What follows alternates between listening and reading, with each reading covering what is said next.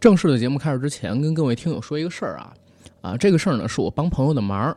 之前听过我们复工无期、爱在电影院的日子的那期朋友，应该呃对其中一个叫做小李姐的女生印象很深，就是那个聊到自己呃二零二零年因为在影院工作嘛，影院一直不复工，啊，生活跟收入都受到了非常大的影响，然后在节目里边因为特别惨还哭起来的那位姐姐，这次呢我就是帮她的忙。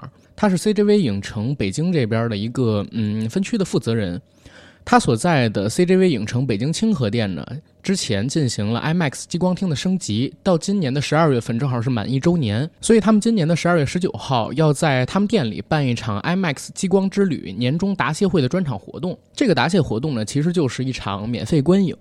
看的片子是 IMAX 版本的《神奇女侠》，时间是十二月十九号下午的两点半。小李姐呢给了咱们硬核电台几张免费观影的名额，然后也让我帮她宣传一下他们清河店有 IMAX 激光厅这个事儿。因为这次提供的票啊，仅仅能在他们所在的这个清河店使用，所以实际上我在昨儿晚上已经于硬核电台北京分群里边把这几张票都给发完了。啊，所以在这儿呢，也就不提供大家什么回复抽奖的事儿，但我还是要帮他宣传一下，毕竟是很好的朋友。看过 IMAX 影厅的朋友应该知道，IMAX 呢分成两种厅，一种是激光厅，一种是普通厅。激光厅呢能提供全球所有银幕上面最好的一个观影体验，不仅仅是比普通的银幕更大，在某些场景下会多出了百分之二十六的电影画幅，而且在激光厅里面，所有的声道音响系统全部都是相比于普通的 IMAX 影厅有升级的，它是绝对的环绕立体声。而且激光厅还有一个优势在哪儿？相比于普通的 IMAX 银幕，包括市面上边所有的银幕，它的色彩还原都要更清晰，画面都要更亮，而且它对色彩还原的细节也要更准确。而北京有 IMAX 激光厅的影城可以说是寥寥无几，我自己知道的，好像除了清河店之外，只有两家。一家呢就是北京房山奥特莱斯的万达，还有一家呢就是在永安里那边的英皇国际影城。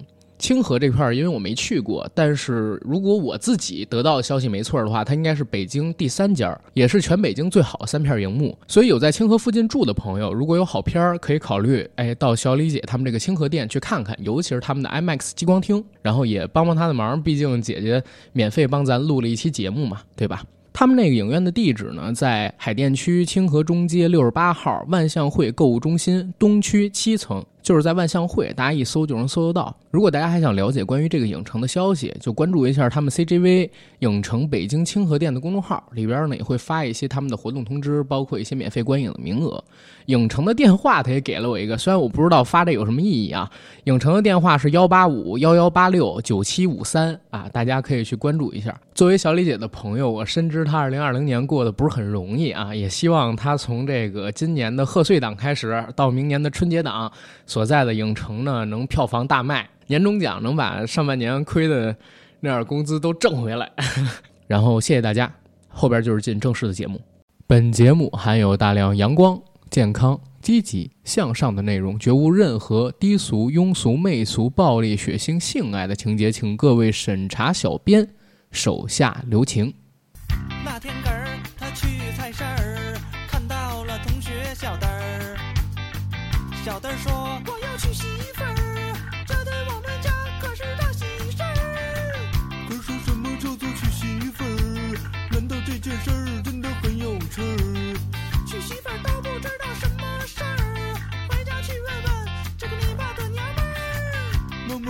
什么叫做娶媳妇儿？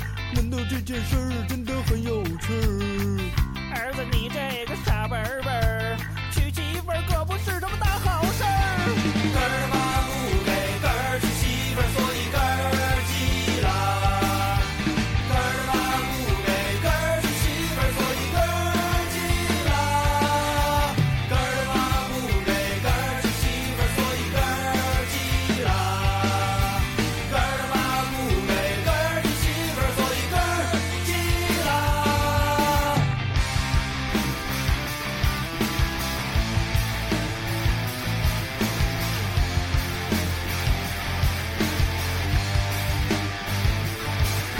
哈喽，大家好，欢迎收听我们这一期的硬核电台，我是主八甘。我是唐 Sir，我是鹏鹏，嗯，非常高兴可以在空中和大家见面。现在坐在我对面的一对朋友啊，这怎么表情这么奇怪啊？我刚介绍完自己之后，可能今天要聊的话题太奇怪了吧？啊，然后两个人的表情就变得怪怪的，是吗？不然变成了很猥琐的样子。对，两个人呢都是第一次做客我们硬核电台，先做一下自我介绍。大家好，我是鹏鹏，我是折耳根电台的主播。嗯，大家好，我是唐 Sir，我是折耳根电台的男主播。为什么我们叫折耳根电台呢？是因为喜欢折耳根的人呢是戒不掉的，不喜欢折耳根的人呢碰都不想碰。我们也希望在我们身边能够聚集一帮特别喜欢这种奇怪味道的朋友们，所以我们就叫折耳根电台。然后也算是机缘巧合吧。其实我跟鹏鹏认识应该算是比较早，我们是今年几月份有的微信？五月份、六月份嗯，你先讲吧，讲了我给你一个惊喜。啊？是吗？对啊，我是跟鹏鹏在五六月五六月份的时候有的微信，当时是在我们播客的一个群里边认识的。然后我之前是知道他听我的电台节目，所以他当时分享自己的节目之后，我就第一时间听了一下。那之后呢，跟他也算是有联系吧。然后前段时间，呃，他听到我们这边呢也在找各式各样的朋友来录制节目，就跟我说，哎，想跟他的搭档来尝试一下，跟我们聊一些好玩的。我说可以、啊，这个可以，我们大意一下，不用闪。然后约你们两个人过来聊一期之前一直想做啊，但是呢一直找不到这个直女嘉宾啊、来参与的情趣用品体验类节目，对吧？我是不是可以走了？哎，不是，我给了五六个选题吧那天，嗯，对。你告诉我你自己最想聊的是这个，而且我还一再阻止你，我说咱们可以聊别的，这期节目有可能播不了。别说了，别说了，别说了，别让他们听到这些。我我很很那个，就是纯洁的一个女孩子。嗯，你刚才不是说我说完了之后你要给我个惊喜吗？我其实已经介绍完了。就是这样的，就是我一直不敢说，我怕你生气。嗯你记不记得在今年过年的时候，嗯。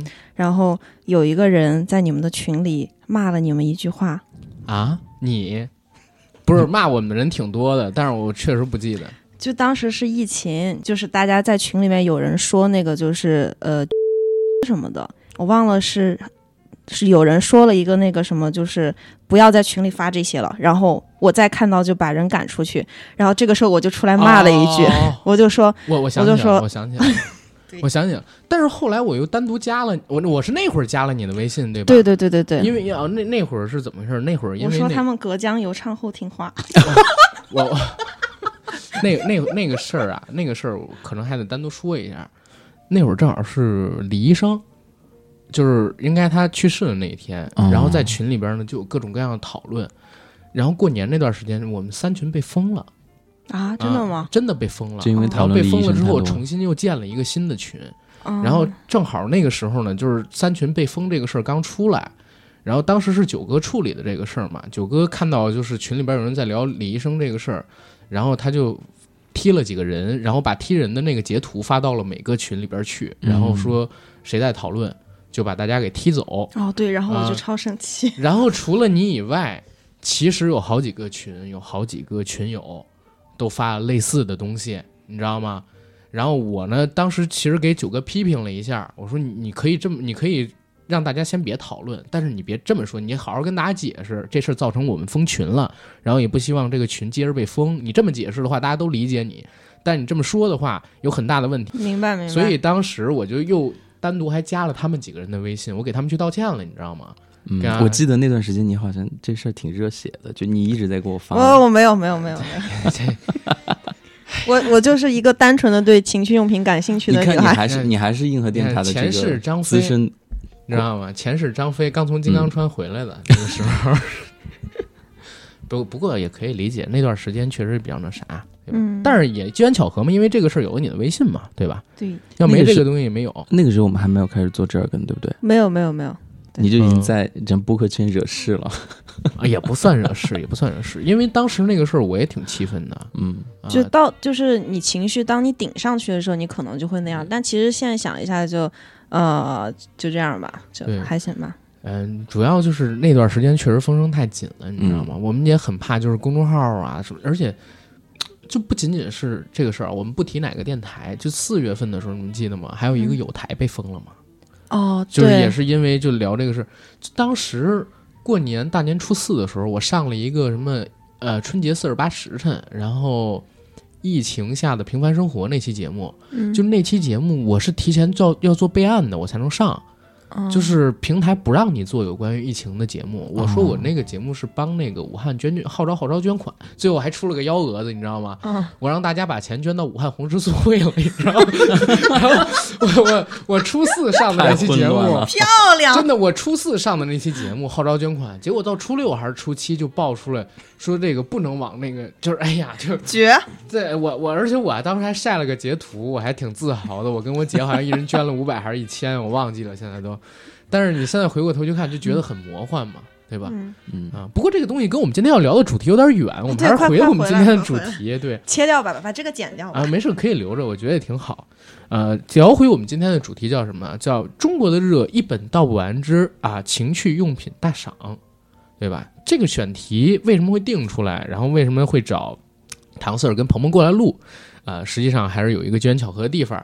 前两天呢，我们在聊未来几期的选题到哪儿，大家都知道到年底了嘛，然后定了几个比较我自己还觉得不错的选题。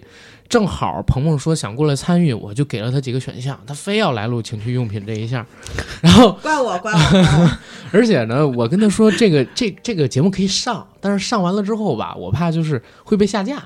就是你来录大老远的，我也怕你们录的声音观众们听不见。但是他毅然决然的跟我说对这个东西感兴趣，想来尝试尝试，就给他弄了。我怎么觉得他在把我往一个什么坑里面带那种塑？造你的人物，你知道吗？背后也有我的推波助澜，因为我啊想好不容易有一个直男能加入到我们就这么一起聊然后对，正好一个直男一个直女，然后一个 gay，然后大家就可以有不同的观点嗯碰撞。对，确实我作为一个深 gay，然后已经隐藏了很多年，就是我们听众朋友一直也不知道，在哇，我们都知道啊，所有听众朋友都知道你跟九哥是一对儿呀。九哥早给我摘了是吧？他们俩哪个是？他他是啊，啊他我我不是不他是不是那个零，不是不是不是，开玩笑，开玩笑，开玩笑啊！我我们回到这个话题上面来，今天要聊这个情趣用品大赏，实际上我们还是想做一个类似于科普外加一个讨论的节目嗯啊。为什么会科普跟讨论？为什么又定下这么一个选题？实际上，刚才在录制节目之前，我跟两位有说过，就是在大概几月份的时候。十月份、十一月份的时候，因为我以前是做这个金融相关行业的嘛，然后我经常会看一些行业报告，我发现了一个特别有意思的调研，就是今年的一月份到五月份，情趣用品销量是特别特别的好，而且这个市场非市场规模非常的大，远超我自己的预期。就是整个二零二零年，预计这个市场将近有五千亿人民币的规模，而过去大概十年的时间里边，整个中国的情趣用品市场基本上是每年都在百分之五十以上增长率的，而且今年是一个大台步大跳跃的台阶儿这么一个速度往上走啊。嗯，然后我觉得特别有意思在哪儿？因为本来我就要做年度回顾，我就一想，一月份到五月份正好是大家都出不去的那个时候。然后出不去的那个时候，情趣用品卖的这么这么的好，其实也可以拿来做一期节目，因为可能会跟大家的认知有很大的不同，在于哪儿？就是中国人会有性压抑，对吧？哪怕我们九零后、现在零零后都在喊什么性解放，甚至有那种守护解放西里边的女孩说我是整个长沙的老大，是吧？然后整个长沙都是我的，但是你看着他们。在社会上边耀武扬威的，但是关于性这个东西啊，愿意主动去提及、公开去表达、公开去谈论的还是很少。嗯而且有很多人，在我做这期节目的嗯准备工作的时候，会发现他其实买了情趣用品，就从来不对外说，嗯甚至买到了差一点的产品就忍了。就忍了，对，嗯就忍了。而且我又发现这个行业是一个极其暴烈的行暴利的行业，不好意思啊，错别字，极其暴利的行业。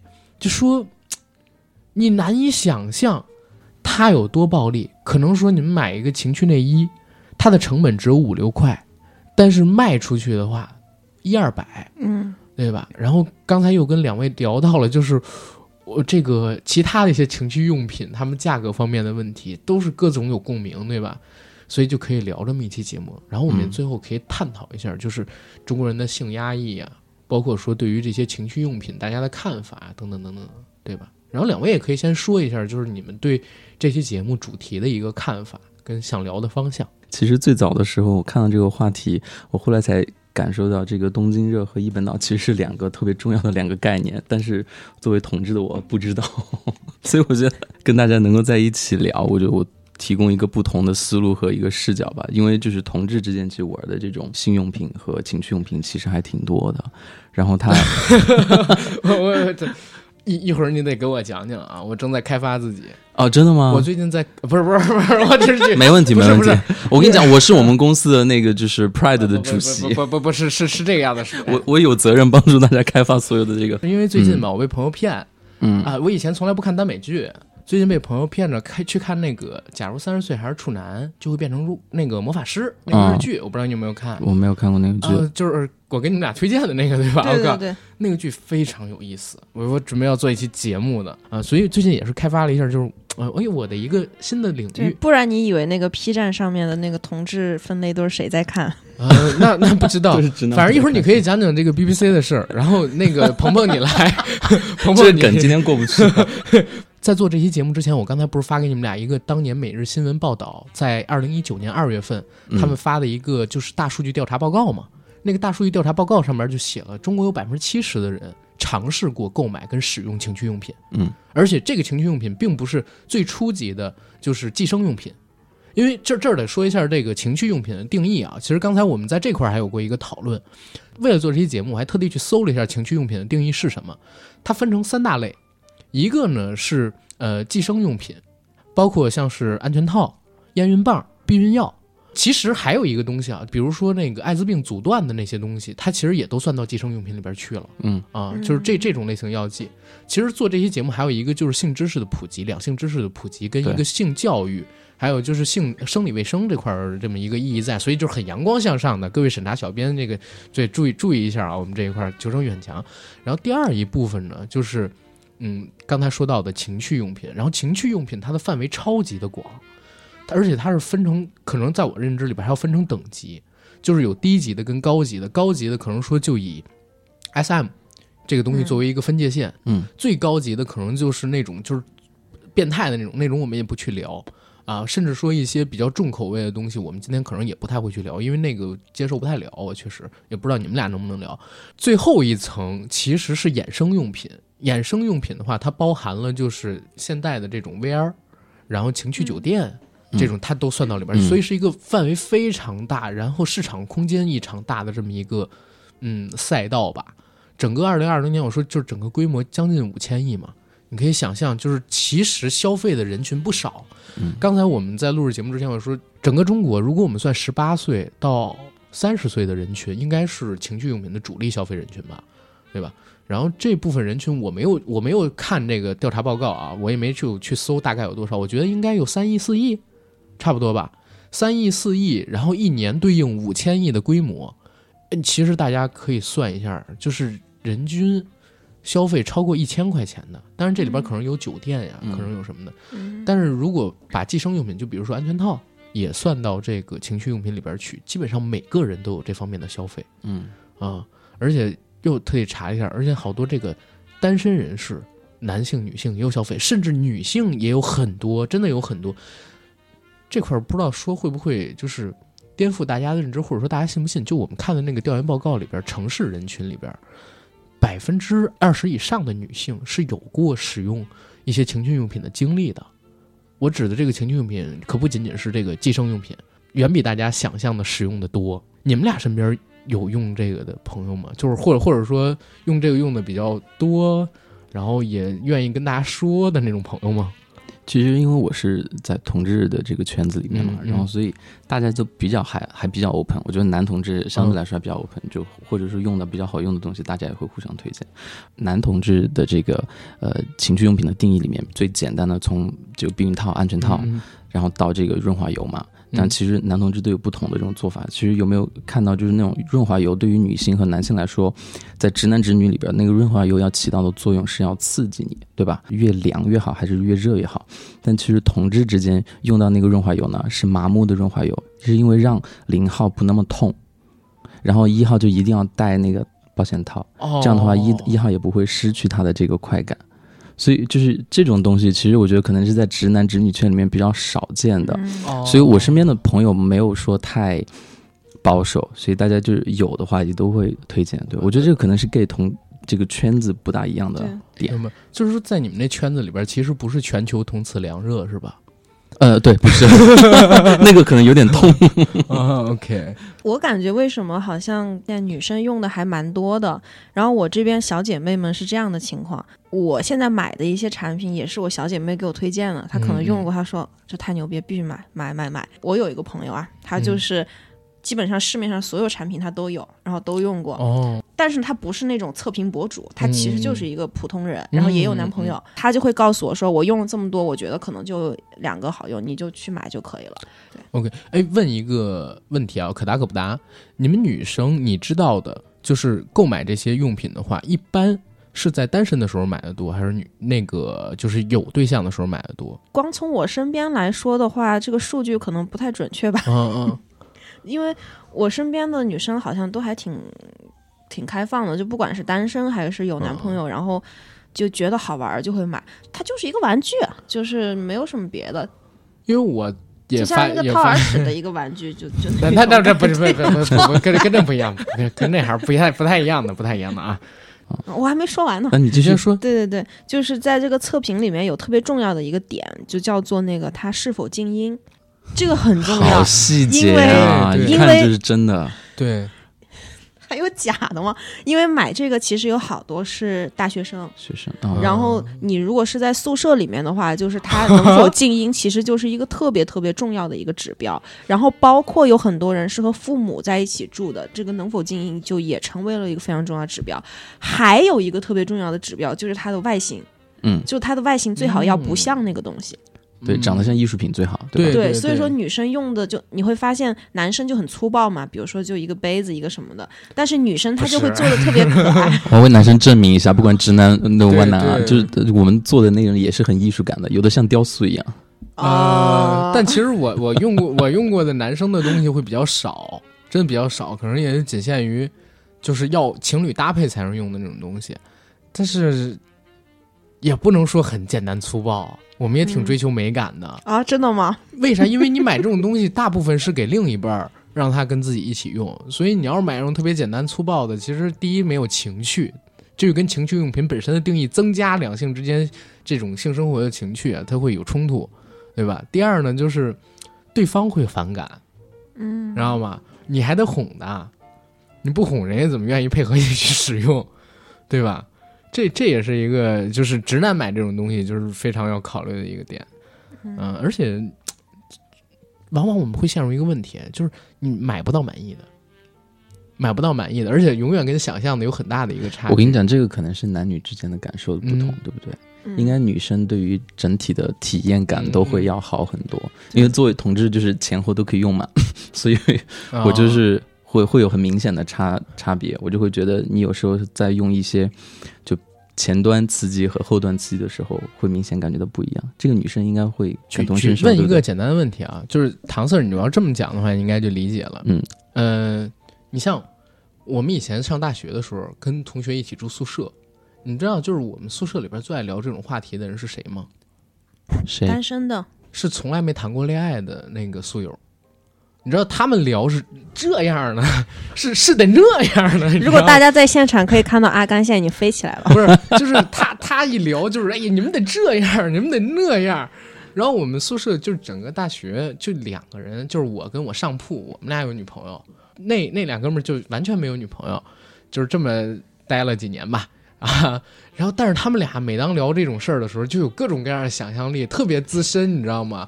就是让我们都感觉到很震惊。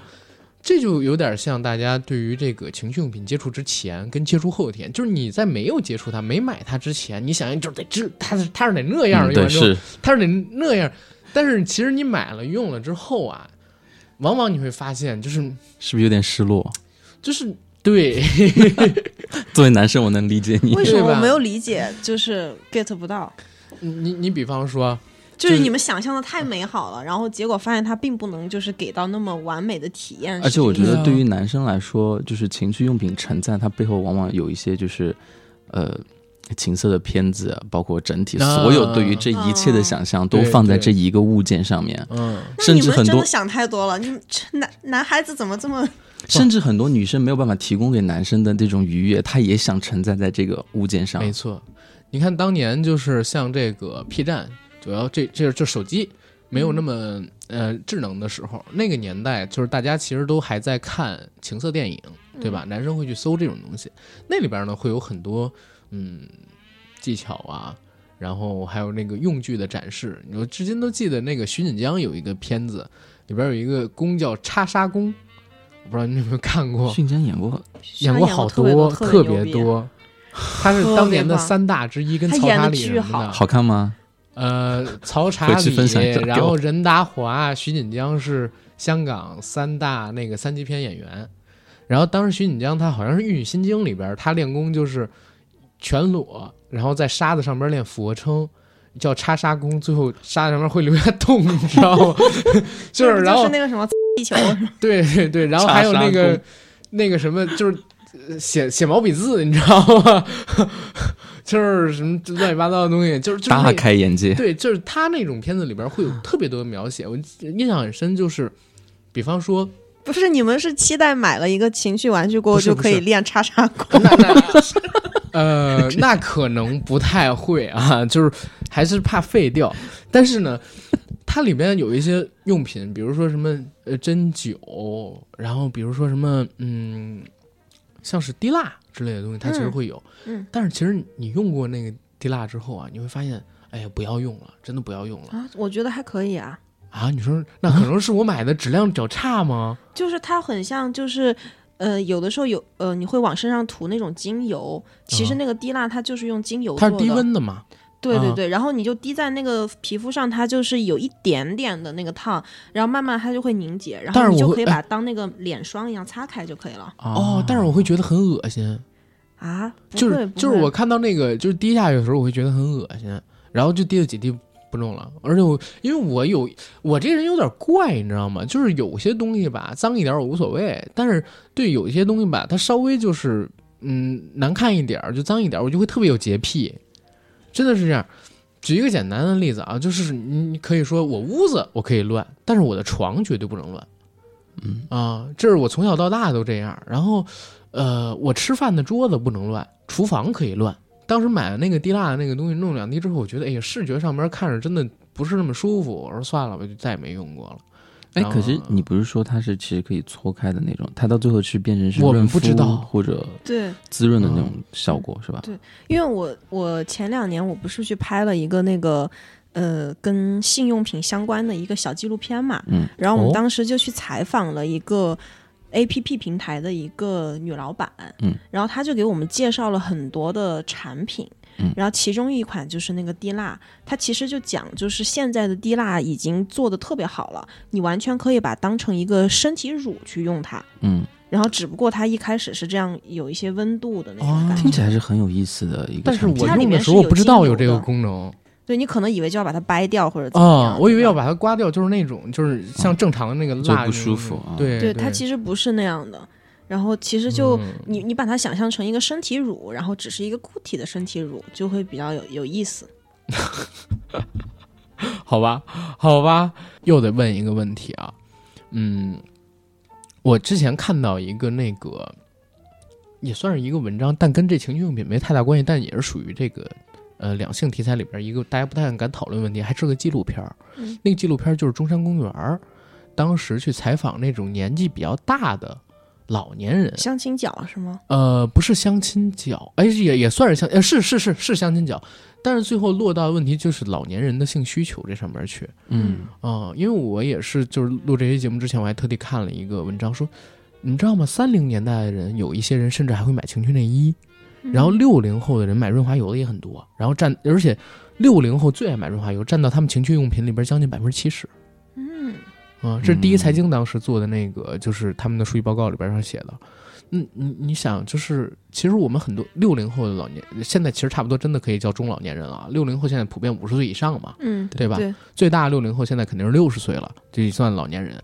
但是他们其实也是有性需求的。嗯，然后当时我看的那个纪录片儿里边就在讲，呃，有好多孤寡老人，然后他们的这个嗯性生活还真的是蛮开放，而且很乱的，而且好多都不做这种就是卫生措施，嗯，导致有很多的这种就是两性类的疾病在他们的群体里边儿是扩散的很快的，而且影响很恶劣。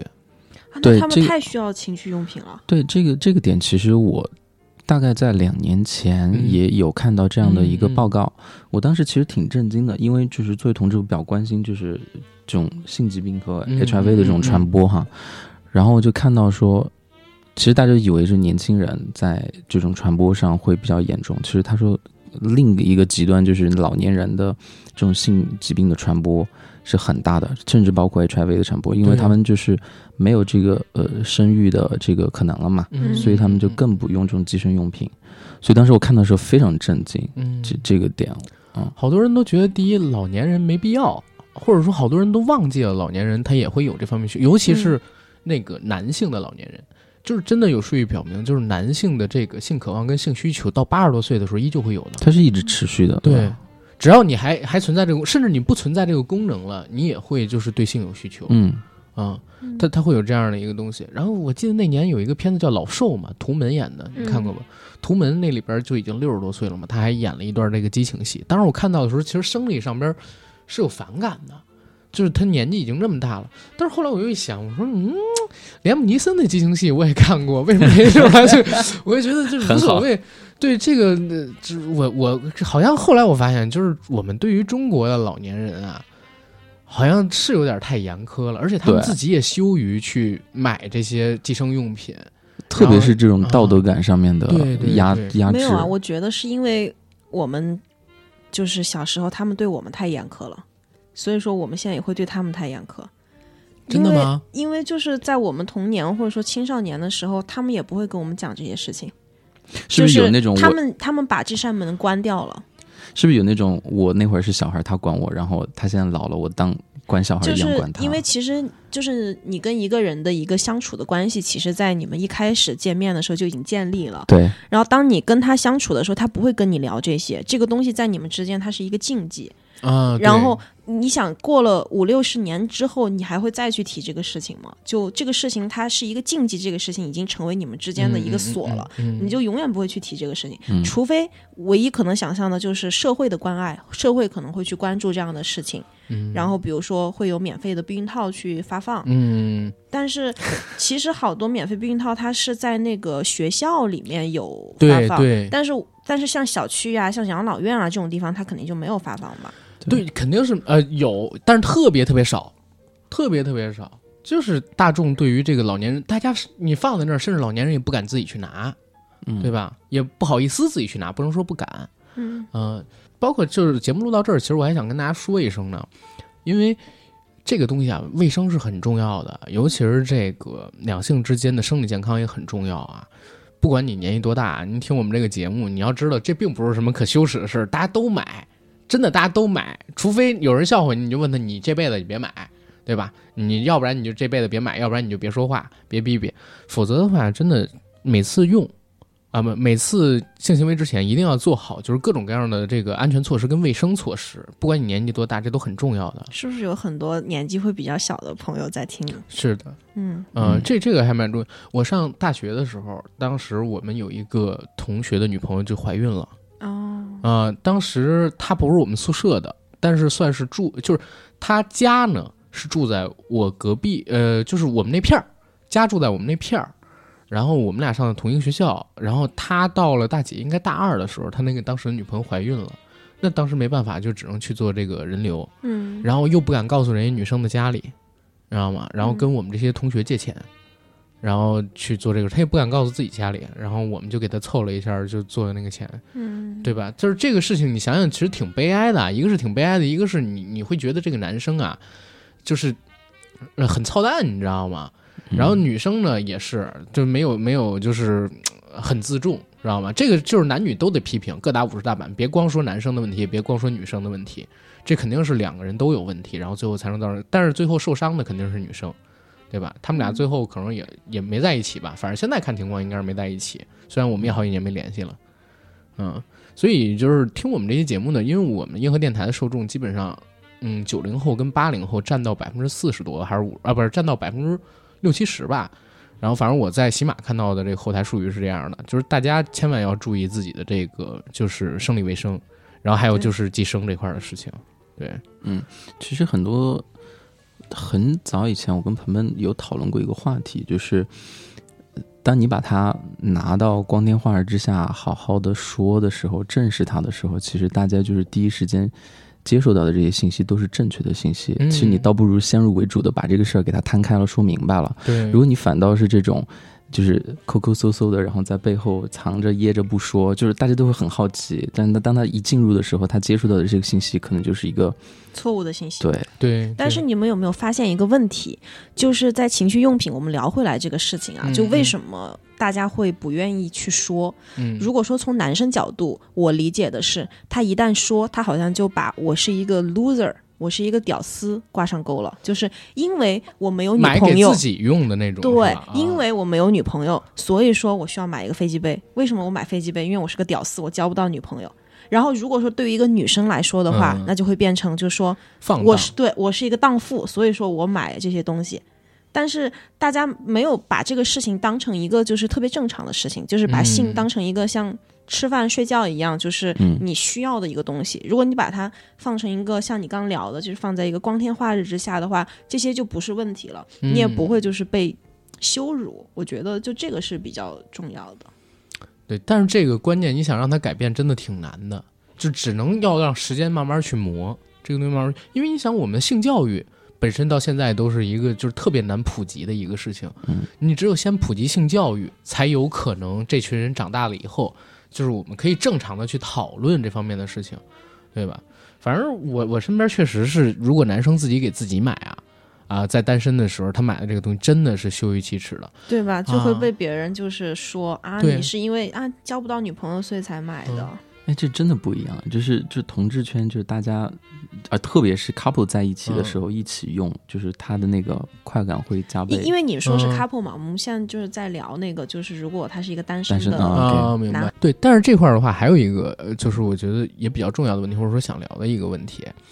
你们看，呃，现在比如说情侣之间去买这种的东西，对吧？都是通过线上去进行购买。咱们在节目录制之前的时候就有有聊过，其实其他的国家线下的这种情趣用品店是很发达的，对吧？因为刚才我们聊到一个问题，就是你在线上买的话，你只能看介绍、文字介绍之类乱七八糟的东西，你买完了。人家给你寄快递的时候，现在很多那店铺还很贴心啊，会给你放其他的盒子，然后写其他的用品范围，然后给你寄送过来。一般写的是医疗器械或者是医疗用品。呃，好像是吧？但是你会发现一个什么问题，就是你在线上买，永远就是不能说永远吧，就很难买到真正的好东西。还是这种东西，毕竟你要用在自己或者用在自己另外一半身上，你需要走到线下的用品店里边去体验。但是国内的线下用品店，就是现在基本上做不成，真的做不成。你会发现，就是他妈做着做着就没人去了，或者说就成本上面就覆盖不了了。尤其在北京这样的城市，它这房租特别高的这种地方，它真的是覆盖不了。而且像国内的这种成人用品店，我自己只去过大概几次啊，就是上大学的时候，当时是买那个安全套，我自己走过这个接触用品店，而且是在很着急的情况下去买这个安全套，然后才会去这种店。很着急。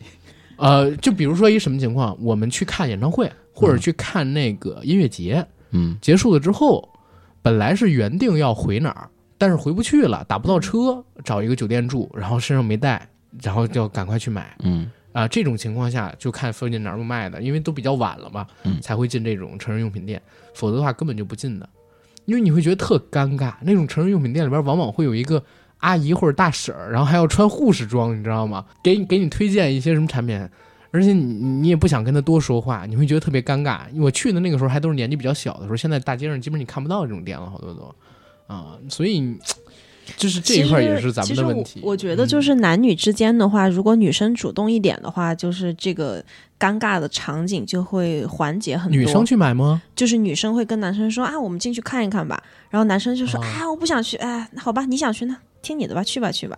就是女生给男生一个台阶下。一个台阶。嗯对，，因为我们之就是我们拍戏的时候有一个说法，就是如果说男生跟女生要拍那个激情戏，然后导演一般会跟女生说你要主动一点，因为男生他在现场就是男演员啊，他一定是不主动的那个。但是如果说女生稍微主动一点的话，男生就顺杆爬，然后嗯就这场戏就能够顺利的下来。就所以说延伸到生活当中，其实是一个道理，就是说如果女生主动一点，就啊我就要去，我就要去，然后男生好吧，哎呀，你要去跟你去，我不想去啊，我是跟你去的，这样可能会比较好一点。但这个说回来，有好多女生是 也不敢做这个事儿了，我觉得阿甘算是这种直男直女直女里面比较有典型的。比比较这 我个怎么觉得你在骂他？不是不是没有啦，啊我我是觉得他是算是比较 open 的这这种了。我不算啊，我不他算啊。他算了，他其实还算 OK，就是那种更直的直男的话，那就比较比较可怕。对，啊所以我觉得如果他都会有这种难以启齿的问题，就就我觉得确实是。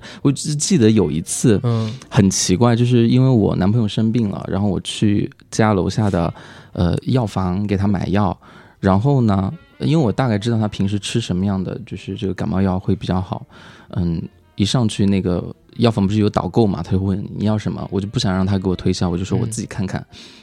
我说完自己看看之后，他说计生用品在那边。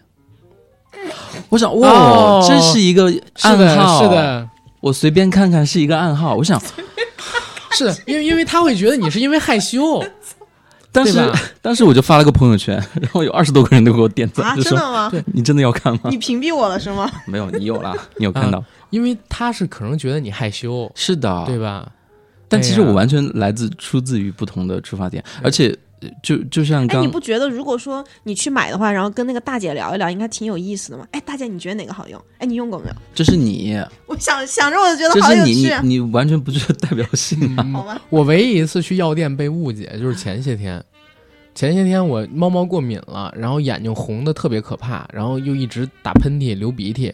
我去我们现在这个楼下那个药房，然后我到那之后，前边有一个女生在买药，然后女生看到我之后特别恐怖，怀疑我是发烧或者是那什么，你知道吗？嗯，然后我说不是不是，我是过敏，我是过敏，就这么一个就是被误解的经历。你说那种从来没有，因为我从来不去药店买这个呀。啊，药店确实是有。对对，药店有的，肯定药房全部都有，它嗯但是药房就是寄生用品，嗯，纯简单的计就是避孕药啊。但我没想到我那样五口有口无心的一句词嗯就进入到了一个新的话题的世界里面。啊我当时真的很好奇，所以我就我我觉得就是是前些天还是几年前？两年前了吧，哦得有两年前啊、你两年前有男朋友吗？我跟我男朋友已经快三年了，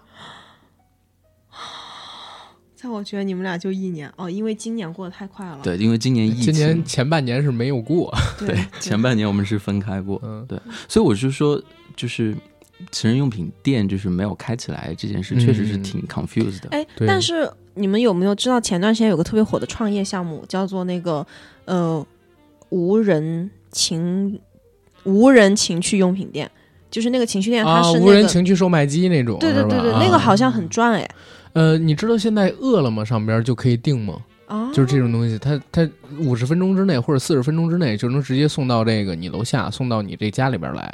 但是我从来没买过，我觉得那快递更丢人小哥能知道吗？能知道肯定啊，知道呀，是他帮你去取，他帮你去取这个东西，不然后你以为那东西自己长脚上了？对，啊要不然那个什么，就是麻豆传媒上面怎么会有那么多以快递小哥为主角的这种视频出来，对吧？你在说什么？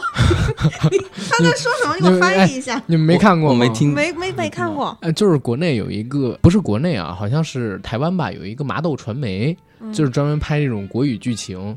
然后里边现在有一种特别火的，就是什么美团小哥跟那个饿了么小哥，哎，他是台湾的，为什么会有美团跟？反正我也不知道啊，就是那个有什么女生在家里边叫这个情趣用品什么的，嗯然后那些小哥上门之后，女生就开始就挑逗人家，就这种视频，你知道吗？啊，啊，然后也不知道他们是怎么弄的，规避掉这个政策风险，可能是大陆人去台湾或者香港，或者说甚至去国外拍的。嗯，嗯，这种应该很多的你。看这个多好，就送外卖，食欲、性欲，然后就都满足了。我觉得可能也是脱胎自什么国外那种修水管啊、修车啊什么这种哦那个那个对对对，水管工对，人，就对 plumber 嘛，帅帅的水管工。对。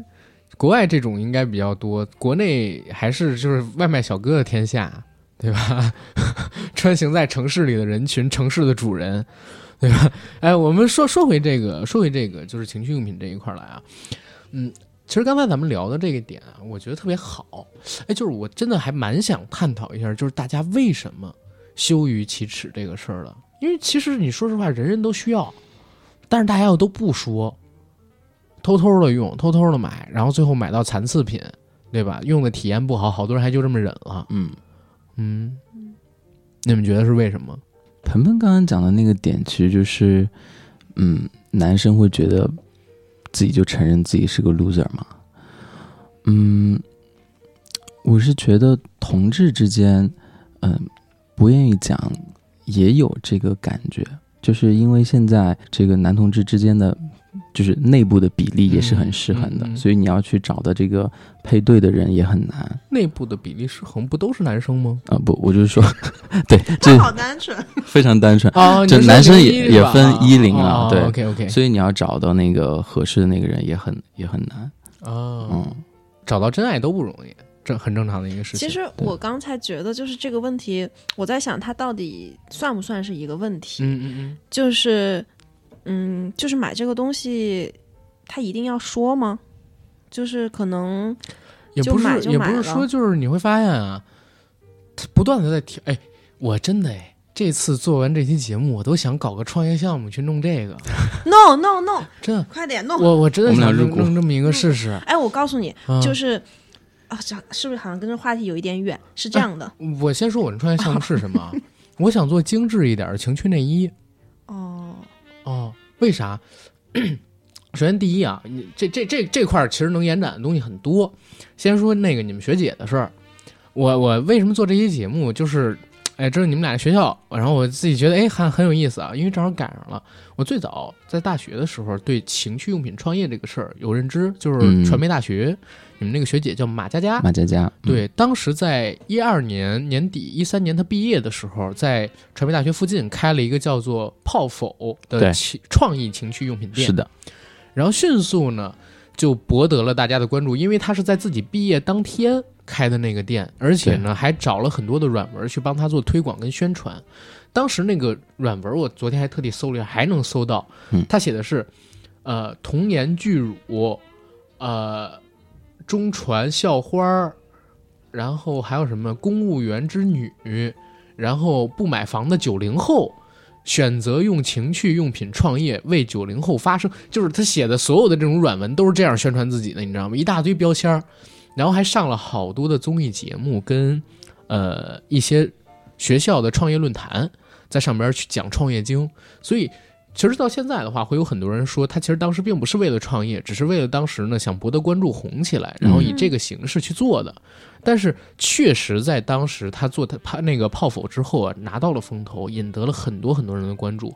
对，但是当他把店开到三里屯之后，就发现光会营销或者说光会造势是不管用的。嗯，他没有做就是上游的产品，他只是把其他人的产品拿到他自己的店里去卖。对集合店。对，所以最后就会发现什么呢？就是他有可能真的没有想过好好去做这个项目，要不然你就疯狂的开门店，要不然呢你就把网店做好，要不然你就自己去做自己品牌的产品，你卖他人的产品，而且都是集合性质，而且刚才我们聊到就是线下成人用品店的这个问题，我操，最后就会变成他。全部都倒掉了。大概到一五年的时候，它又成了当年大众创业、万众创新的一个反面教材，被无数人提起来。对，因为我很非常清晰的记得，当时我刚入学，刚到传媒大学，嗯然后我那会儿从成都刚来北京，嗯然后就看到一个毕业的师姐就开了一个这样的一个创业，当时给我就是简直就是 culture shock。哎，真的觉得很真的酷。那个时候，对，因为真的很酷，而且我在成都也不是在成都的市中心了，我是在一个呃郫县，就是相对来说比较小的一个县城，嗯所以我来到郫县豆瓣那郫县吗？，对，是那个郫县，啊就这两天正好在新闻上 的那个郫县，对祝家乡平安啊，同随便说一句。然后呢，我当时来到北京的时候，我当时就想，哇，传媒大学一定很酷，大家都很、嗯嗯很炫酷，然后又穿的很好看。我靠！没想到突然有个学姐做了一件这样的事情，所以当时在我们那一圈小朋友里面，我们当时就以有没有去逛泡否为你是不是潮人的一个标签。但当时他其实做的那种概念，就是还是把成人用品这个东西从阴沟里拉起来了。嗯，就是那拽到你面前，这是一个有设计感的、很酷的、很潮流的一个店啊，请大家都来逛。它是，而且是相当于是做这种创业的第一人嘛。对，我记得当时是二马有一个他马佳佳，还有一个人叫马威，他们俩是两个人，就一个男的，一个女的啊。嗯他们那是做什么呢？他们就是合伙人，就是创始人。哦合合伙人其实是两个人，呃，但是我觉得马威可能就是更就是后方一点，马佳佳就更前面一点。嗯然后他对到最后把自己营造成了呃网红。但嗯当时那个时代是什么样的呢？我还清楚的记得那个时候谁的手机上装了陌陌，大家都会唏嘘一下。啊、就是哦 那个、就是那个时候叫神器的那个时候。对，陌陌刚起来，然后嗯微信当时起来了，然后陌陌也刚起来，对所以哪个同学就是手机突然有陌陌那个声音响了一下，在班上都会哦，大家哎。陌陌那声音是什么声音呢？我我忘记了。我记得它是一个独独特的声音，它不是微信的那个声啊、但是就是陌陌和探探啊，探探是后来才出来的，的是后来，对，所以所以他就是能够这么大众瞩目的做一个，我而且我记得他好像毕业作品还是毕业论文也和这个有关系，嗯。所以在传媒大学是一时一时激起千层浪，就大家就都知道他啊、对他应该是筹划好久的，要不然不敢在毕业当天开店。是。所以这个这个事儿，哪怕作为一个营销案例来讲，都好的，对吧？而且他嗯。其实当时也不能说踩错了风口。你要知道，他开这个店的时候，应该是在一三年，对，那个时候移动互联不像现在，嗯就是趋势这么明，或者说现在都不是趋势了嘛，对吧？现在已经彻底步入这个时代了。嗯对，那个时候四 G 手机还没有完全普及呢，然后大家也没想到，就是到现在。手机已经成了我们这么样的一个离不开的东西。他那个时候选择开线下门店，其实也不能说是完全错，对吧？但是这只是其中一个事儿啊。你看看，除了他啊这一块儿之外，我呢最近还了解了一下，就是现在市面上面卖的最好的情趣用品是什么？什么什么？首先，我们把那个计生用品全都刨出去之外，嗯。啊，卖的最好的东西其实就是三种，一种呢是跳蛋，嗯。一种呢是嗯情趣内衣，嗯。再有一种呢就是岩石神油啊什么这个那个的东西。嗯。但其实你会觉得很怪啊，就这三种东西呢，有两种都是用在女生身上的，对吧？但是其实都是这三种都是男生买的，嗯，嗯，对不对？或者说，呃，跳蛋可能是女生跳蛋可能两个都会啊，买可能两个都会买，但是呢，情趣内衣绝对还有神油绝对是男生给女给男生买的，对衣服可能女生也会买，就是可能给男生一个惊喜什么的，但是，可能还男是给男生用，对吧？最最后的受用者是男生，使用者可能是女生，嗯对？吧？就是他最后这个这个东西也蛮奇怪的。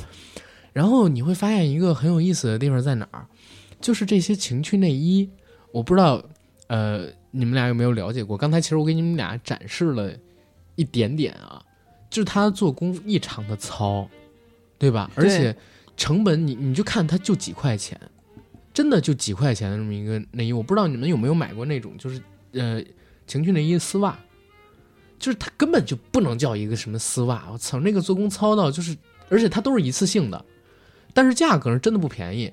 你像那个京东跟淘宝上边，他们官方的那种旗舰店啊，或者说那个京东自营上面卖的那种情趣内衣，还都是蛮贵的。嗯但这种衣服，我告诉大家，全部都是一次性的，基本上不会有人穿什么第二遍、第三遍啊。然后它的成本就几块钱，所以这个东西利润非常高。我我我印象特别深，就是就刚咱们在看的那个时候，我觉得它特别像小时候二三年级小朋友玩的那种小玩具，它不像是一个哦 proper 的成人用的，可以满足你一些需求的一个东西。对对，它所以不是，所以就说到那个创业项目了。我是说我我想做一个精致一点的情趣内衣。嗯，其实这个好像好像同志在这个赛道上已经非常领先了。啊是吗？嗯情趣内衣吗？对同志的情趣内衣、情趣内裤，有好几个特别大的品牌，现在在国际上和包括国内本土的品牌，现在都非常火。因为同志的情趣内裤它有很多种嘛，我就不跟大家形容了。好想听，等会儿我们说一下好不好？它有双钉的裤子，然后有单就是有钉子裤什么样的，哦然后还有那种就是前面会非常好看的这样一些裤子。中国最出名的呃男生穿的情趣内裤是不是于谦老师的钉雕啊？雕钉这是这个梗我 就是郭德纲的相声里边有一个那个什么，呃于谦有一个貂皮做的那个钉子裤，而且而且那毛是冲里的，所以就是那个于谦老师天天长痱子，那是不是中国？那个是不是最中国最出名的情趣哎内裤？，你你快去把这个品牌注册一下。貂钉？他他在舞台上给大家看对啊，了吗？不是不是不是不是不是，就是讲这个笑话嘛，讲这个笑话的时候会说，他说这于谦老师有貂钉，然后什么 你现在是不是很想拥有一件？我很想看一下那到底是什么样的。因为它好玩的地方是在哪儿？你要是就是毛在外边儿就不好笑，对吧？就是确实是土豪，但是你毛翻着在里面，那个就是好笑的一个事儿了，确实容易起痱子。但是我我们哎，一辈子。不会吗？不会吗会很热，男生会觉得很热的。OK 对啊 fine。说真的，就是你们想情趣内衣这个生意真的是还不错的。是很好的，因为呃，我觉得就是，嗯，同志可以跟直男直女提供一些这种思路，就是很早以，我觉得就同志最早以前他们玩这个就比较就是早期嘛，然后大家后来就慢慢发展成为就是以 OC 棒为代表的一系列的嗯嗯嗯，情趣内衣的品牌，你可以现在可以搜有一个牌子叫 CN 二 CN Two，呃，也是澳大利亚的，然后也有英国的一些牌子，它就做的非常好看，它的嗯。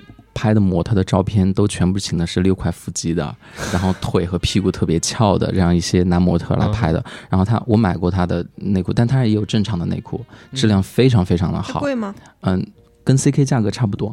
哦，那还嗯嗯挺贵的。嗯，其实挺贵的。然后国内现在也有，嗯，国内也有这种、呃男男同志的这种情趣的，除了做内裤之外，他还要做袜子，就是男生正装的袜子。哦白袜子，，嗯白袜也有正装那种黑那那为什么丝袜。会跟这个情趣挂在一起？可能就是男士就是正装 play，就在 gay 圈其实挺流行的。啊，啊也是制服诱惑那种。对啊对啊对对对啊、所以他其实这一块儿消费都不低哦。就之前我看过一个朋友，他想做这种男士的，就是质量很好的丝袜，嗯嗯他做过调查，就是男生，就特别是同志，愿意花在一双袜子上面的价格，均价是二百块。嗯。啊、我觉得是不是因为就是同志对袜子这个东西有一个那个特殊的情感？是有的，是有的，因为他穿着的穿着的这个呃，就场景非常多啊。哦，除了平时上班之外，就自己在家或者做什么事哎，情的时候。不过你要说情趣跟袜子，确实有一个梗哎，我不知道你们知不知道。你不是经常去欧洲嘛，对吧嗯？BBC 嘛，然后那你其实应该会知道这个梗，就是有一些袜子它上面带口袋，啊，这是什么梗？是这个样子。就是你你去想啊，呃，约会的时候安全套放在哪里？就是一最方便，二最有情趣呢？放在袜子里，有一些袜子它外侧带一个小口袋，它会就不会传染给是那种长筒我脚气？不会，因为有包装。咋回事？你就想两个人，然后嗯，情侣到了酒店，然后嗯，亲热嘛，到最后一件脱的其实是袜子，嗯，然后顺理成章从袜子外侧的那个口袋就可以拿出来。这样的话也涉及不到什么到钱包里去找，嗯，然后或者说俩人还在亲热，你正在脱衣服的时候，就得先从钱包里翻出来，从兜里翻出来那种尴尬，你知道吗？对对对，就是到最后一步的时候，哎，你把这个东西抽出来，然后正好把袜子脱掉，就全部流程。哎，如果我这是一个遇到这样，非常好的我遇到这样一个人，我可能会指着他笑。哎你无法体验这种欧洲美。觉得这个是特别好的一个设计吗？你们不觉得？对对对，我觉得这个很高我觉得明，很很是是挺高很聪明的的一个设计，，而且我我当时还在想，就是你说你情趣内衣，像丝绸的这种情趣内衣，其实也很棒啊，对吧？丝绸的这种情趣内衣其实也很棒。你看，哦，明白？你看维密，维密他们那个所有的那个维密秀里边的衣服，我印象最深的永远不是他们到底穿的几点式，就是那些嗯泳装也好或者内衣也好，永远不是那种，反而是他们在后台的时候穿着维密的那个，就是他们那个呃对长袍，啊，那个袍子真的是非常漂亮。嗯，对吧？然后那那种东西，其实你要做做成一个高端一点儿，其实我觉得大家消费的也也消费得起，因为这个情趣马就是那个玩具娃娃都能卖一万多、两万多什么的。其实这个现在很红吧，就这种丝绸类的女性的内衣，应该嗯，他他刚才讲的那种晨袍那种东西，一般是那个新娘就是结婚的时候早上穿。不是不是不是，好限制。哎，我跟你说不要说这种啊。哎，但是你看这个东西其实是真的小众。就在节目录制之前，你们还记得我跟你们说我在淘宝上面搜到那个数据吗？就是嗯中国的，嗯，就是你大大家现在去淘宝搜情趣用品，你比如说搜跳蛋，嗯，然后淘宝有一个有一个选项啊，它会告诉你在多少价格，在多少价格里边有多少人去选，嗯，你会发现就是五块钱，然后到二十五块钱的跳蛋，是市面上边百分之六十多的人买的跳蛋，对吧？但是这个东西，你想二十来块钱最多，它有多安全呢？第一，卫生不卫生？嗯，能不能多次使用？第二，是否能洗？会不会坏？第三，就是它这个东西会不会漏电之类的东西，你都说不准的，就是非常有安全隐患的。对，跳蛋里面都是要经过电的，对吧？对呀、嗯当然都是要过电。的。讲一最简单的东西，就是你，嗯，你吃的东西可能都没有这个东西的安全更重要，对，对吧？就这个东西的安全本身很重要，所以就是现在好多人他的观念是买便宜的，但嗯其实他真的不是靠便宜就能解决的一个事儿。说到这个价格啊，我嗯其实当时。我我记得我在传媒大学刚毕业的时候，那会儿我们有个同学，他说他想做一个选题，嗯他说他当时采访到传媒大学附近就有那种很低价的廉价出售的嗯性用品，然后后来他说，因为我们有的同学是做新闻调查项的，然后他说我调查出来有很多是二手翻新的，哦，然后他当时就想做这个，我你今天给我讲这个点，我才突然反应过来，可能去年还是今年，我们不是一直在看一个电视剧叫《Sex Education》嘛，性教育性爱看啊自自修室奈飞的那个剧。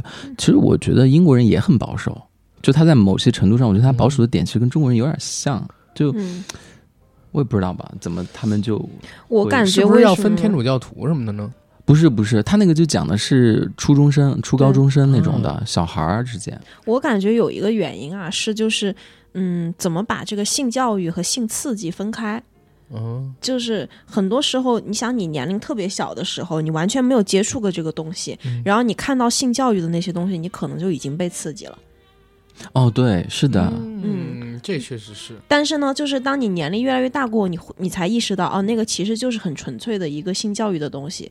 但是你年龄越小，接触的越少，你就觉得那就是刺激。那越这样的话，这个中间的这个限度就很分不开。嗯你到底把它做成什么样，嗯它是教育；做成什么样，它是刺激。嗯，这其实就说到中国很大的一个问题。刚才我只说情趣用品的问题啊，就是我们现在有好多低端的东西，然后嗯，一不教大家如何使用，二呢就是不告诉大家就是该怎么做卫生，三呢就是这些东西你出来之后很多是欺世盗名的，甚至说就是打你一个你不好意思退。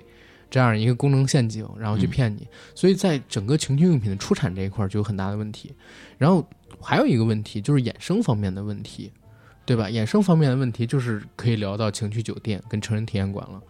前两天定那个选题的时候，因为鹏鹏进我们那个群比较早，嗯你看到我们后边那个聊天了，对吧？嗯当时我定了几个选题啊，比如说什么，呃，人人都是范德彪啊，啊，还有那个呃，从人奶魔潮聊九十年代中国的咖片儿啊，嗯然后之类的这几个选题中，当时聊到这个情趣用品这个选题的时候，有一个上海的姐姐跟我说：“说阿甘，你可以去聊聊，嗯，成人体验馆。”嗯我说什么意思？她说北京有很多的，每次自己跟她老公一起出差或者什么，好多地方都推荐让她嗯去住这种成人体验馆。嗯哎，我当时就有点惊了，我说北京有很多吗？我就真的去大众点评上面搜了一下，结果我发现啊，你搜成人体验馆搜不出来，嗯但是你搜体验馆，然后你不点搜索键的时候，它在那个自动关联选项，就是自动关联不让你搜，但是它在下拉菜单，就是搜索菜单下边会有体验出来的时候，会告诉你有这个什么什么具体的哪个店，然后这样去搜了一下，我发现附近好几家。我不知道是不是因为离离离传媒大学近啊，我附近有好几家禁止抹黑传媒大学。好吧，那所以你去了几家可能是离这个叫叫什么呃叫什么呢？北什么近？北北县县阴，离县阴近，或者怎么样？不知道啊。嗯总之是当时呃看到有这么几家店，我就惊了，我没想到有这种店。然后他们还特别鼓励我，让我去尝试。我也特别想去，但是就是我就想去看看，其实就就是是我昨天问你们那个，但好像我去了也没有用，有点浪费钱。其实就是昨天我问你们那个问题，我还是很想知道自己买娃娃和去这种馆有什么样的区别。我特地搜了一下，就是大众点评上面他们给的一个评价，我发现好多人评价都特别差。差是差在哪儿？他真的就是只提供这个娃娃，他真的只提供娃娃。我我觉得这个可能回到刚才聊的一个话题，嗯嗯就是你们男性对这个情趣用品，它就是欲求，就是欲求不满的状态，就是不管它那个多好，你们都会觉得它不不不够好。我我的观点不是这个。首先，嗯第一，为什么大家会去这种体验馆？在中国，你在家里边买这么一个，就是就是一个充气娃娃，或者说硅胶娃娃，你会觉得就是你太不敢让别人看见了，嗯，啊，对对吧你太不敢让别人藏匿看见了它。对，而且它是而且还挺贵的。呃，对，而且还挺贵的，好一点的就得一万多。然后听说那天？对啊，那天群里边有人跟我们说是一辆车的钱，哦，对，有一个男生说，有一个男生说是一辆车的钱，小小小车的钱。对，一个二 B 级车，B 级车的钱。哇，嗯、所以就是这个东西没有大家想的那么便宜，这是第一点。第二一点就是你在家里放着这么一个东西，哪天你母亲过来帮你收拾房子，对，不家里不能有客人。对，这个就很恐怖，我操！然后这个这个事儿呢，就让我知道哦，为什么有人会去这种情趣体验店。但是大家为什么对他的反馈都不太好？第一，他只提供娃娃；第二呢，就是他这个情趣体验馆，包括情侣酒店，就是国内做的都极其的 low，都极其的 low。我特地去搜过嘛，就是刚才上面说之前我们是说，就是成人体验馆也好，跟情侣酒店它都是舶来品。嗯，在国外的话，其实它是有一个非常完整的一个需求构化，对然后还有一个功能上边的一个营造。首先，国外成人体验馆为什么会出现？是解决单身人士的性需求，尤其是他们给社会分担了很多性瘾患者，嗯他们的这部分需求，尤其是就是嗯，就是收入并不是那么优厚的性瘾患者，也他们的存在甚至还减少了社会上边一些性犯罪。就是这种这种体验馆它的出现，还解决了一些社会上边的性犯罪。嗯然后这是第一个，第二一个呢，就是有很多呃单身人士，你比如说像是日本，它有很多的单身人群，就是从来没有交过对象的那种，会到这种店里边儿，然后去体验一下，然后解决自己的生理需求。然后人家做的为什么说相对高端一些？第一，他的这种比如说成人体验馆里边儿，它现在基本上都给你配 V VR 的东西，嗯然后哪怕是没有的那种传统的，他也会给你提供一些影碟呀等等等等的东西。然后包括它里边也不仅仅是给你提供像是娃娃之类的，然后还有一些其他类型的东西。但是在国内，就是基本上我看到他们说的那，因为我自己真是没敢去啊，那几个姐姐跟哥哥嗯鹏鹏是知道，他们还要给我什么集资让我去，我实在是没脸，我靠，我说我说不好意思，我出嗯，我出这个钱，不是我我出一我块，不是我不好意思，我真不好意思去体验这个东西。但是国内我看他们写的那些东西，就是一个什么娃娃，而且呢，因为受到政策的影响，他也不敢给你提供这个就是影片之类的东西，嗯对吧？因为它毕竟是有风险的。然后，甚至刚才我说的，你只能在关联词里边关联出来，你搜索还搜索不出来，在大众点评上面搜成人体验店，这是第一个。然后更别提什么 VR 啊，然后什么特殊的设备。我看日本那种设备有那种就是脑袋上戴一个 VR 眼镜，然后在这个腰部还要戴一个就是那种桶状的那么一个那个一个一个设备，你知道吗？就是就它这能模拟有人随时在摸你那种感觉。我不知道，就是应该是这种。听着有点我跟你讲痒呢。说不定，说不定咱俩的这种失落在日本可以解决。什么？为什么？咱俩失落啥呀？你们失落什么呀？不是呃，咱们咱俩刚刚不是说，就是对这种成人用品啊和成情趣用品的一个就是幻想上面的一个失落嘛？我我现在突然想起来，应该是一个对情色产业的一个失落吧？呃，就我们其实可能的我们的预期在这儿。对对对，这这这个也涉及到一个国人问题，就是你好，我出这个钱。对呃不不我不去我不去我不去，就是还涉及到一个问题，就是国内现在有好多人想赚这个钱，但是他又不愿意用心去做这个事儿。不，我觉得不是，我我嗯感觉是这个事情，它现在是有危险的。然后不是我说我是说做情趣用品这个事儿，嗯情趣用品我们刚才不说就没有什么好的吗？产品啊这种，对对吧？其实是有的，但是还有风险啊！现在嗯，不是风险，就是现在国内的情趣用品市场有点混乱。前段时间我看到有一个热搜，不，它没有上上热搜啊，是我朋友圈有人在转，嗯，就是呢，呃，有一个女性的情趣用品叫豆豆鸟，然后那个东西呃是有一个国牌，然后自己研发的一个产品，嗯，嗯然后在圈子里面就还是挺火的，就很多人都在买那个东西。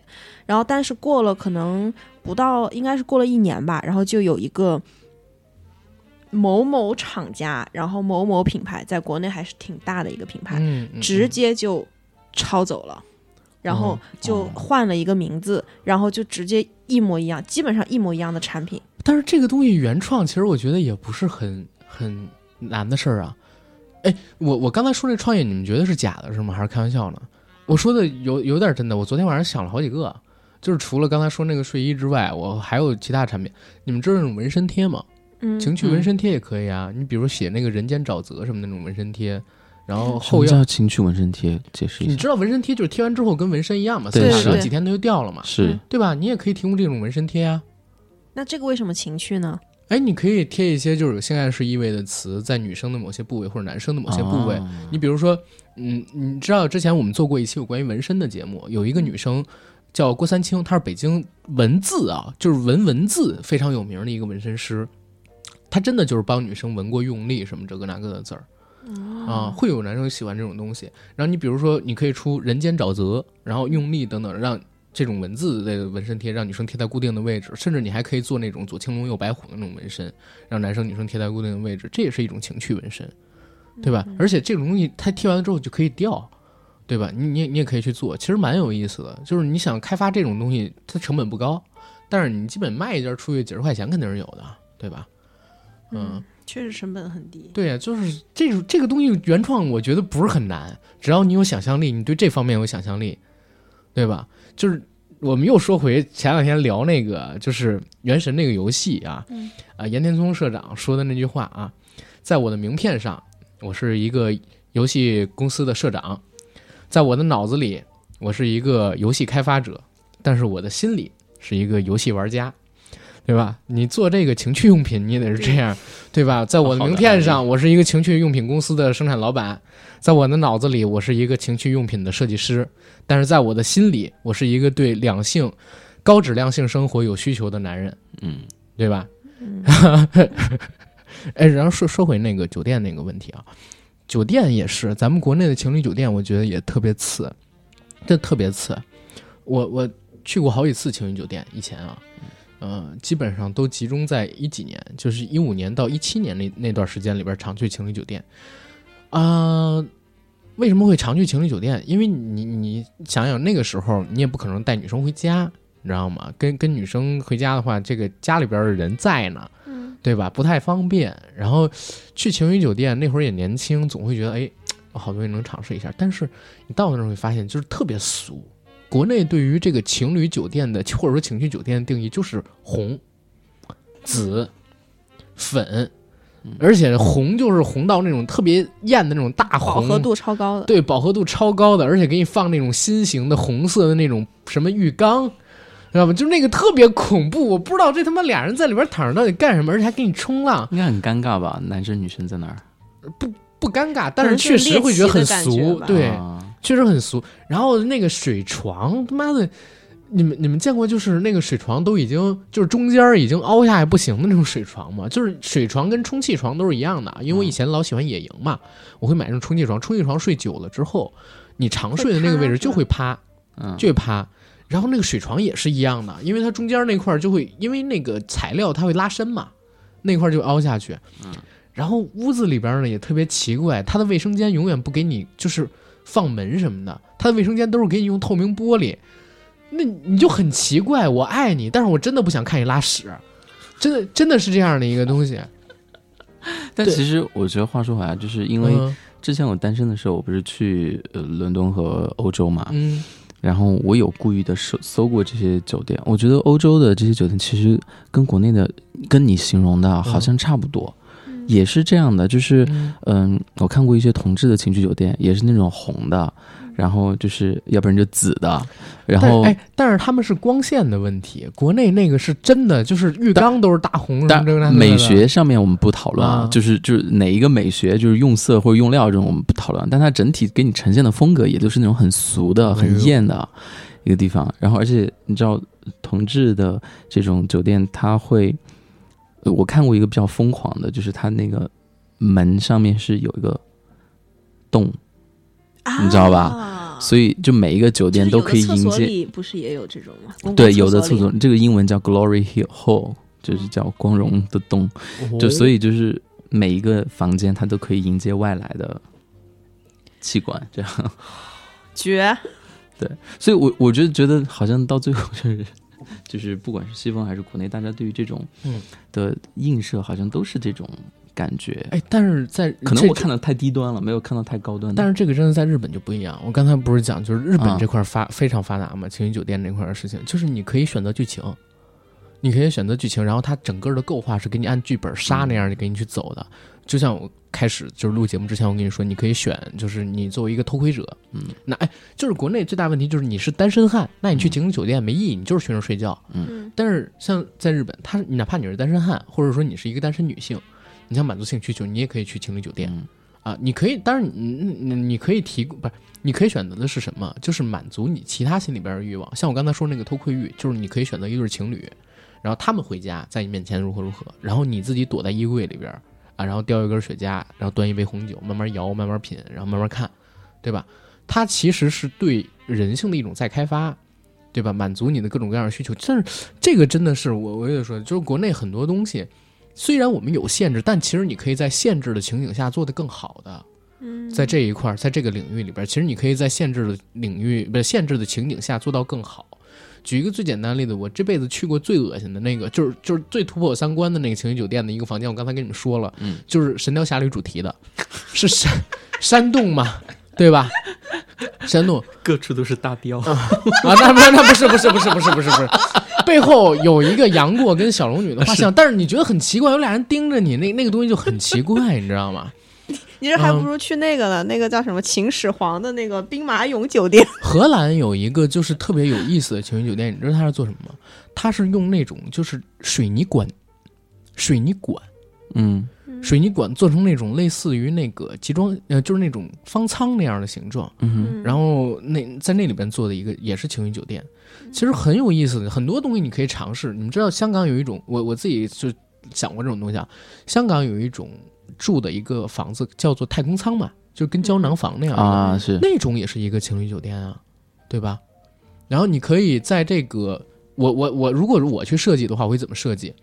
我呢可以在这个胶囊里边，四周全都放那种硅胶，软的那种硅胶，而且要是高度高度透明的，然后它的底部呢就是玻璃，然后你可以在这个胶囊里边呢看到整个四周嗯四面，然后甚至是六面，嗯，就是你跟你另外一半的情况，而且是空间很狭小，对吧？然后这这种你你甚至可以做到就是，呃，就是四个胶囊，嗯，然后摆在一面墙，四个胶囊摆在一面墙，然后可以让它隔音，可以让它隔音，这也是一种，对吧？而且对空间利用还特别好。然后呢，像刚才说的那个水泥管道那种也是一种，对吧？